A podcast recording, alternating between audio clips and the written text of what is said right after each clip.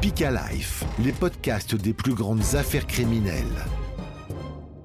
La maison de l'horreur. Épisode 2. L'ultime sacrifice. À la veille de la rentrée scolaire, Catherine se sent totalement dépassée. Cette femme séparée de son mari, qui avait trois enfants. Je pense qu'elle voyait la rentrée scolaire avec un petit peu d'inquiétude. C'était la première fois que je crois qu'elle se trouvait seule avec ses trois enfants. Elle n'avait pas pu faire les achats de vêtements. Elle n'avait pas ni les achats scolaires puisqu'elle était en clinique. Euh, elle avait toutes ses réunions, comme d'habitude, d'assistante sociale le soir. Au début, il y a beaucoup de réunions. Elle avait toutes ses réunions pour l'école de ses enfants euh, dans les différentes écoles, dont l'établissement spécialisé où allait pour la première fois son fils, donc il y avait des contacts avec l'école qui prenaient beaucoup de temps, l'organisation des taxis, etc. Elle a été littéralement affolée. Une femme dépassée par les événements. Mais cette crise de panique peut-elle expliquer que Catherine ait pu tuer ses propres enfants? Difficile pour les enquêteurs de l'imaginer coupable. Pourtant, l'enquête va faire un bond spectaculaire. Grâce aux psychiatres qui l'ont prise en charge, la jeune femme est enfin apte à répondre aux questions des policiers. Et ses propos sonnent comme des aveux. Entre les lignes où euh, on, pouvait, le deviner, ou elle, le faisait savoir. Je ne crois pas qu'elle ait détaillé ce, passage à l'acte, euh, qu'elle l'ait expliqué euh, de manière intelligible. Elle n'est pas du tout dans le déni par rapport, par rapport à ses responsabilités. elle est dans la douleur, quoi, tout simplement. Un dernier événement va définitivement confirmer les soupçons des policiers. Au téléphone, les médecins leur apprennent que la fille de Catherine vient tout juste de sortir de la salle d'opération. Ses blessures au bras désormais soignées, l'adolescente de 14 ans parle. Et elle accuse. C'est sa mère qui a étranglé ses frères et sœurs et qui l'a poignardée. Elle était allongée sur son lit, la tête roulait sur l'oreiller et elle a d'une façon très monocorde, raconter les événements. elle me dit, ma maman n'était plus maman. C'était pas ma mère. C'était plus elle. J'ai essayé de la raisonner. Je lui ai dit, mais maman, je t'en prie, tu sais, on t'aidera, t'inquiète pas, on va t'aider, ça ira bien. elle ne m'entendait pas. On ne pouvait pas la raisonner. C'était une autre, elle était ailleurs. C'était pas elle. Donc la mère de famille est mise en examen naturellement pour euh, assassinat et tentative d'assassinat ce qui, euh, ce qui, laisse à penser qu'il y a eu préméditation et que euh, donc elle avait préparé son passage à l'acte. Mais les enquêteurs vont aussi apprendre ce qu'ils n'ont jamais soupçonné. Après le drame, Catherine a également tenté de se suicider. Voilà pourquoi la pièce où les pompiers l'ont découverte était remplie de fumée. Mère de famille euh, a manifestement euh, allumé un feu dans la cheminée euh, au petit matin, qu'elle a entravé la trappe manifestement pour, pour intoxiquer, pour, pour se suicider. Donc cette femme a été hospitalisée d'office mais placée en détention. C'est-à-dire qu'elle était dans un hôpital spécialisé où il y avait une prise en charge médicale permanente. Mais une question demeure. Comment une mère de famille aimante peut-elle commettre des actes aussi barbares sur ses enfants? Les médecins vont alors tenter de savoir si son état psychologique pourrait expliquer son geste. L'enquête se poursuivait pour définir si elle était en pleine possession de ses moyens, si pénalement était responsable de ses actes ou pas. Donc il y a eu des, expertises euh, psychiatriques qui ont, euh, eu lieu. Euh, pour autant, on s'acheminait, on s'acheminait vers un procès. Ce que diagnostiquent les psychiatres est pourtant tout simplement incroyable. Si Catherine a voulu tuer ses enfants, c'est pour les protéger. Un acte délibéré qui ne pouvait se conclure que par sa propre mort. C'est ce que les médecins appellent un suicide altruiste.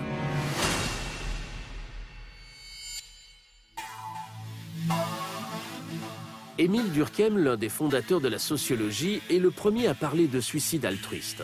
C'est en 1897, dans un ouvrage appelé Le suicide, qu'il en définit le concept. Paul Bensoussan, psychiatre expert national, connaît bien les symptômes de cette dépression aux conséquences tragiques. Le meilleur exemple de suicide altruiste, c'est l'exemple d'une mère et de ses enfants. On les suicide, on les tue, parce qu'il est impensable de les abandonner. Soit parce qu'ils vont rester seuls au monde, pour une mère et, ses enfants par exemple, soit au contraire parce qu'on veut les soustraire à un enfer. La vie est tellement dure, pense le déprimé délirant, tellement infernale, cette souffrance est tellement inexpiable, sans fin, qu'on veut y soustraire ce qu'on aime. Donc une mère euh, qui emmène ses enfants avec elle dans la mort est souvent décrite postérieurement à sa mort comme une mère aimante. L'exact portrait de Catherine. Mais alors pourquoi la jeune femme n'a-t-elle pas mis fin à ses jours? En réalité, en s'asphyxiant avec un feu de cheminée, elle a essayé, mais sans succès. Il y a beaucoup d'états en psychiatrie qui donnent ce qu'on appelle une force pathologique. Imaginez une mère aimante qui voit la peur et la souffrance dans le regard de son enfant qui continue, qui ne s'arrête pas. C'est-à-dire qu'elle n'est pas tout à fait elle-même, elle est dans un état second, quasi hypnotique, avec une force pathologique, une détermination pathologique, une mobilisation extraordinaire d'énergie. Si cette énergie retombe brutalement après l'acte, le, courage, la force pour passer à l'acte sur soi-même peut manquer. À la lueur de ces informations, les enquêteurs peuvent reconstituer tout le drame. Ils savent enfin ce qui a poussé Catherine à tuer ses enfants dans la nuit du vendredi au samedi 13 septembre 2008. À 4 heures du matin, euh, ma fille euh, est allée dans la chambre de sa... C'est ce qu'elle a raconté est allée dans la, chambre de sa petite fille de 10 ans. Et puis, euh, ben, elle l'a étranglée, paraît-il, avec des lacets. Un geste que Catherine répétera sur son petit garçon âgé de 10 ans.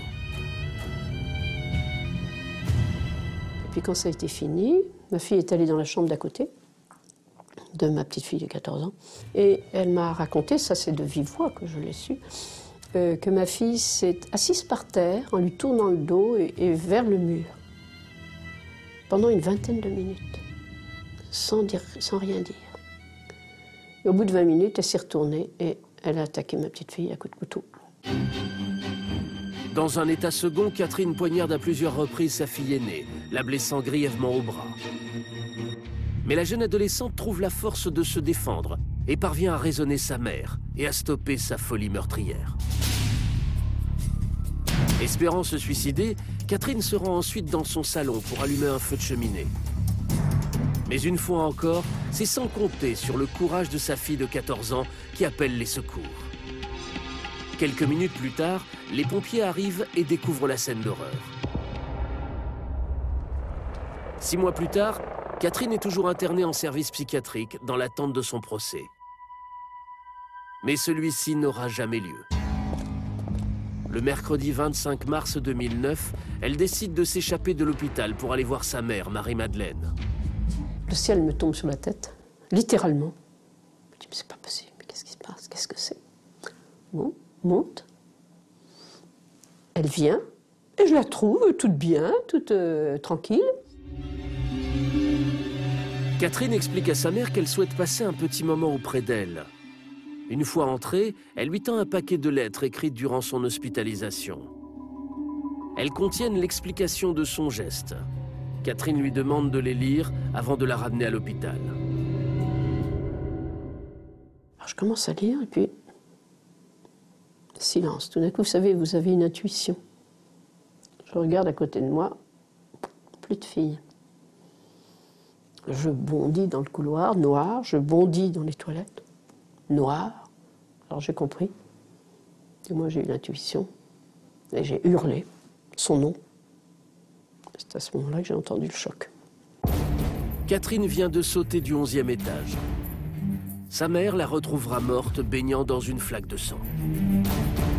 Ce jour-là, elle vient de poser le dernier acte de son suicide altruiste. Un geste qui la soustrait définitivement à son procès. Elle encourait la prison à perpétuité. L'affaire s'éteint elle-même avec la disparition de, de cette mère de, 46 ans. C'est vraiment un drame personnel, cette, cette mère qui est, qui, est euh, chroniquement dépressive, qui, qui n'arrive pas à surmonter cette dépression et qui, euh, euh, qui supprime ses enfants parce que, parce que la vie est trop dure et que, et que elle, si elle n'arrive pas à l'affronter, elle ne voit pas comment ses enfants pourraient le faire. Il est aujourd'hui difficile d'évaluer le nombre de suicides altruistes.